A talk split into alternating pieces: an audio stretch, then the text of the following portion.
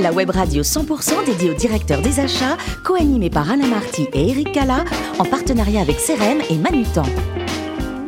Bonjour à toutes et à tous, bienvenue à bord de CPO Radio. Vous êtes 12 000 directeurs des achats et dirigeants d'entreprises abonnés à nos podcasts. Merci d'être toujours plus nombreux à nous écouter chaque semaine. Je vous invite à réagir sur nos réseaux sociaux, sur notre compte Twitter CPO Radio-du-bas TV. Pourquoi animer cette émission? Antoine Compin est bien présent. Bonjour Antoine. Bonjour Eric. Antoine Compin, directeur général de Manutan France. Nous recevons Antoine aujourd'hui, Jérôme Drevon-Barreau. Bonjour Jérôme. Bonjour Eric. Vous êtes directeur associé, responsable sourcing stratégique et achat chez Bristol Myers Squibb. Merci de faire le plaisir de, participer à cette émission. On va parler de Bristol Myers Squibb, à savoir BMS, on dira, hein, c'est plus facile à, prononcer, dans quelques instants. Un mot sur votre euh, parcours, Jérôme. Vous êtes né le 8 septembre 1973 à Versailles. Au cours de votre formation, vous avez fait l'ESSEC avec une maîtrise en, en administration des affaires et un MBA en gestion de l'hospitalité. Ça veut dire quoi, gestion de l'hospitalité? En fait, c'est un MBA euh, qui est euh, co-géré par l'ESSEC et une université américaine, euh, qui est teinté hôtellerie-restauration. Voilà. Voilà. Avec des sujets spécifiques à cette industrie. C'était votre voie à ce moment-là Vous vous êtes dit, je veux, je veux travailler dans, dans, l'hôtellerie-restauration? Alors en fait, je, je, voulais initialement travailler dans la, dans la restauration. J'avais fait un lycée hôtelier avant. et puis j'ai commencé à travailler dans la restauration et je me suis rendu compte que c'était pas franchement ce que j'avais envie de faire tout au long de ma vie. Donc je me suis dit qu'est-ce que je peux faire dans cette, dans cette filière-là? Et euh, je me suis dit directeur d'hôtel euh, ou euh, dans les fonctions sièges de, de, cette industrie pour être intéressant. Voilà. Vous êtes ensuite engagé comme apprenti chez Accenture. Mm-hmm. vous y restez ensuite en tant que, que salarié. C'est là que vous avez découvert le, le monde des achats? Oui, alors c'était plus le monde du voyage d'affaires, des déplacements professionnels, hmm. euh, qui à l'époque était une, un département euh, à part, qui n'était pas rattaché, euh, rattaché aux achats, mais effectivement, de fil en aiguille, ça a été rattaché, rattaché aux achats. Qu'est-ce qui vous a plu d'entrer dans, dans, ce secteur? Ah bah, ça fait rêver quand vous voyez déplacement professionnel, surtout dans un groupe comme Accenture qui est présent dans le monde entier. On se voit déjà voyager tous les quatre matins dans des conditions merveilleuses. Bon, ça c'est ce qu'on mm. c'est ce qu'on espère au départ, et puis après il y a la réalité qui vous qui vous rattrape. Donc euh, ça reste intéressant, mais on voyage beaucoup moins. Alors oui, puisque après, euh, après vous êtes parti chez, chez BNP euh, Paribas. Donc BNP Paribas, vous y restez un peu plus d'un an. Vous y êtes responsable mondial des voyages. Donc là, il y a une partie achat aussi. Comment, comment, ça se passe en fait? Que, Comment tout cela se gère? Alors en fait, j'avais la double casquette qui était la, gestion opérationnelle des, des, des, placements professionnels mm. et la partie achat. D'ailleurs, j'étais rattaché euh, hiérarchiquement au directeur des achats du groupe. Voilà. Alors, euh, BNP Paribas, on l'a dit un peu plus d'un an. Ensuite, il y a l'aventure Capgemini, où, là, cette fois, vous créez le, département des achats. C'est ça qui vous a motivé justement pour changer de société, cette partie création? Oui, c'était un, un, très très beau challenge parce que euh, Capgemini venait de racheter la filiale de Ernst Young avait un, budget de plus de 700 millions de dollars de, de déplacements professionnels et qui n'était pas géré au niveau global. Donc il y avait des petites entités euh, locales qui géraient, mais il n'y avait aucune, euh, aucune cohésion, aucune coordination au niveau global. Et donc on m'a appelé pour créer ce, ce, service et essayer d'apporter un petit peu d'efficacité dans la gestion de ces, ces dépenses. Donc là, c'était une nouvelle aventure, cette partie créativité, c'est passionnant, bien sûr. Ah oui, il y a, c'est un gros, gros challenge parce qu'on arrive aussi dans une société qui est, qui est basé sur l'entrepreneuriat. Donc euh, chaque filiale est assez indépendante, pas forcément très volontaire de se rattacher au groupe et aux, initiatives du groupe. Donc il y avait beaucoup de challenges. Mais effectivement, de, tout construire de A à Z, c'était formidable. Ensuite, on vous retrouve chez AXA, puis euh, Nexens, et pour finir, depuis 4 ans et demi, donc chez euh, Bristol Myers Squibb, vous nous présentez la, société. J'ai dit Squibb, c'est Squibb, bien oui, sûr. Squibb. Voilà, on va prononcer comme il faut. Donc, comme j'ai dit tout à l'heure, on va dire chez BMS. Voilà, c'est ça. c'est plus simple.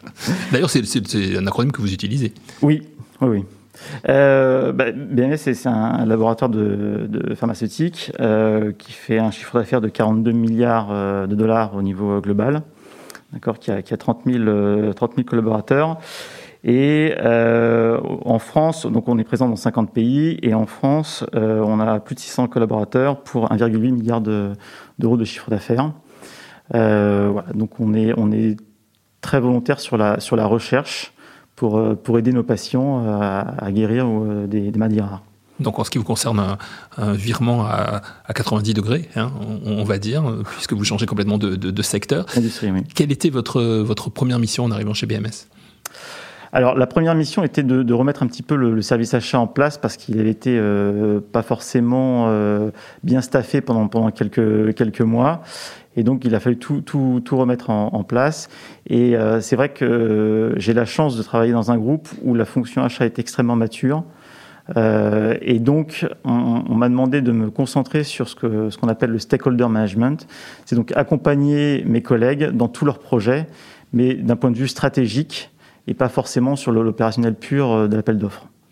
Alors je ne crois pas qu'Antoine Campin soit hypochondriaque, donc je ne pense pas qu'il vous demande des médicaments, mais par contre, il est, très curieux, donc il a pas mal de questions à vous poser. Ce qui est déjà une belle maladie, la mhm. curiosité. Dans votre pré-interview, vous parlez, et comme beaucoup d'acheteurs d'ailleurs, du rôle de conseil de plus en plus présent dans votre métier. Je veux savoir concrètement, ça, veut dire quoi un acheteur conseiller? Bah, typiquement, pour l'équipe pour qui est basée en France, euh, on fait très peu d'appels d'offres d'un point de vue opérationnel. On accompagne notre, euh, nos, clients internes du début de l'expression de leurs besoins jusqu'à la fin sur bah, quelle, va être la stratégie, quel type de fournisseur on va, on va inviter. Euh, on les challenge beaucoup aussi. Euh, je me souviens quand, quand je suis arrivé, alors mis à part le fait que je ne connaissais rien à cette industrie, je, posais énormément de questions, des fois innocentes, des fois un peu moins innocentes. Donc on m'appelait Mr. Why, parce que je disais mais pourquoi, mais pourquoi ci, mais pourquoi ça? Et en fait, j'en ai joué pendant très longtemps parce que ça, les, ça les, leur demandait de se remettre en question. Pourquoi, pourquoi tu fais ça? Bah Parce que je le fais depuis dix ans. Bah non, c'est pas une bonne raison. Pourquoi tu fais ça? Et, en, tirant un petit peu les fils, euh, le stakeholder se, reposait, se repositionnait, se disait oui, effectivement, on va peut-être faire différemment. Et c'est ce rôle-là, en fait, d'accompagnement, de les aider à se reposer des questions, euh, d'apporter une force de conseil sur ce qu'on peut voir dans d'autres filiales, dans d'autres industries, euh, chez des concurrents, euh, sur le marché, etc. Donc du challenge et de l'orientation. Oui. Vous qui travaillez dans, les achats depuis plusieurs années, avec d'ailleurs euh, des entreprises de, conseil, une question un petit peu intéressée maintenant côté fournisseur que, je suis. Si vous aviez une baguette magique, que souhaiteriez-vous voir de différent dans la proposition de valeur de vos fournisseurs partenaires? Je pense que l'innovation n'est pas suffisamment communiquée. C'est assez compliqué de trouver une vraie innovation elle, est partout, mais euh, c'est compliqué de, dénicher la bonne, innovation en fait. Et euh, un, des moyens que, que je vais mettre en place pour euh, contourner ça, c'est d'avoir des relations avec les fournisseurs beaucoup plus fréquentes et surtout qui sont en dehors de la simple négociation ou de la simple appel d'offres. Ce qu'on appelle le, le, SRM, le Supplier Relationship Management, où en fait on se rencontre en dehors des, des, points que sont le contrat, euh, l'appel d'offres, etc. Justement pour les, pour les titiller et les forcer à partager cette innovation. Je note. Merci. Au niveau justement de, de, vos fournisseurs, il a fallu que vous les accompagniez sur, sur euh, la manière de... On a évoqué la, crise du Covid euh, tout à l'heure, mais cette crise a eu quand même un impact à ce niveau-là entre les, fournisseurs et, les clients de, de BMS. Comment vous avez géré cette situation-là? Alors nous, nous, on achète quand même beaucoup de services Hmm. Donc il y, a moins eu de, problèmes d'approvisionnement. Euh, mais on les a accompagnés euh, notamment sur les délais de paiement. C'est vrai qu'on a, on a apporté énormément de flexibilité sur notre, euh, nos délais de paiement. en termes de sourcing, typiquement, moi j'étais en charge de, l'approvisionnement de, gel, notamment gel hydroalcoolique, dès le départ pour tous les marchés hors US. C'était un, gros challenge. Et bah, j'ai choisi un, un, fournisseur qui euh, en dehors d'avoir un, produit qui, répondait aux normes et, un prix qui était, euh, cohérent, euh, déjà était basé en Europe, et surtout reversait une part de son chiffre d'affaires aux hôpitaux. J'ai trouvé que c'était un moyen de contribuer, surtout, rappelez-vous, il y a deux ans, à la, à, la, crise qu'on connaissait. Pour revenir sur vous plus particulièrement, euh, Jérôme, Antoine le disait tout à l'heure, vous avez travaillé dans, plusieurs euh, secteurs euh, différents, le voyage, la, banque, les, assurances aujourd'hui, donc les produits pharmaceutiques. Qu'est-ce qui vous intéresse justement Vous êtes curieux de, trouver des milieux différents à chaque fois ou c'est un petit peu le, chemin de vie qui vous a conduit? Oui, c'est plutôt les, hasards de la vie qui m'ont conduit dans ces, différentes sociétés. Maintenant, c'est vrai que je trouve ça intéressant de, connaître des milieux qui sont très différents. Et c'est vrai qu'en rejoignant euh, Bristol Myers Squibb, j'avais une grosse appréhension parce que c'est un milieu qui est assez technique quand même, qui est très spécifique. Euh, mais euh, une fois que j'y étais, c'était une, une, sorte de renaissance pour moi parce que ça m'a forcé à me, à me rechallenger sur beaucoup de choses. Euh, autant je challenge mes, mes, mes, mes, camarades, autant je me challenge moi-même. Et c'était une, une, véritable renaissance en ce qui me concerne. Et ça vous a permis de vous remettre au vélo, notamment. Vous nous racontez Alors, ça, ça, je ne me suis pas remis au vélo. C'est BMS qui m'a mis au vélo. Qui vous a mis au vélo Voilà, parce qu'ils euh, ils font euh, tous les ans une, une, une, course caritative pour collecter des fonds contre le, contre le cancer. Et donc, ils proposent à, aux salariés de participer à cette, cette course de, de vélo dans, dans tous les pays. Donc, c'est un relais. Euh, qui part des États-Unis et qui va jusqu'au Japon, euh, voilà, où on fait euh, à peu près 400 km en, en trois jours.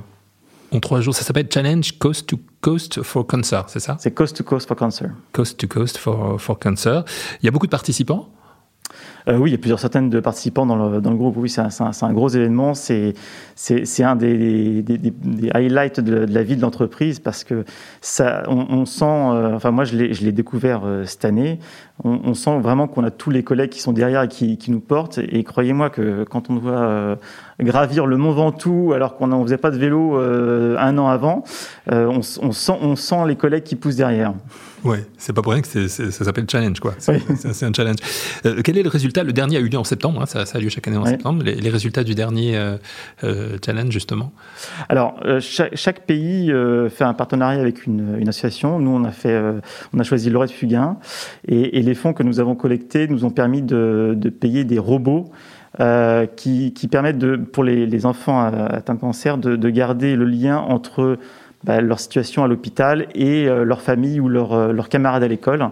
Et ça, ça, rompt un petit peu l'isolement de, de, ces enfants. Voilà, noble cause et qui aide donc à, à bien pédaler, j'imagine. Oui. Vous êtes aussi, euh, Jérôme, un amateur de, de, cuisine. Quels sont les, les plats que vous aimez préparer?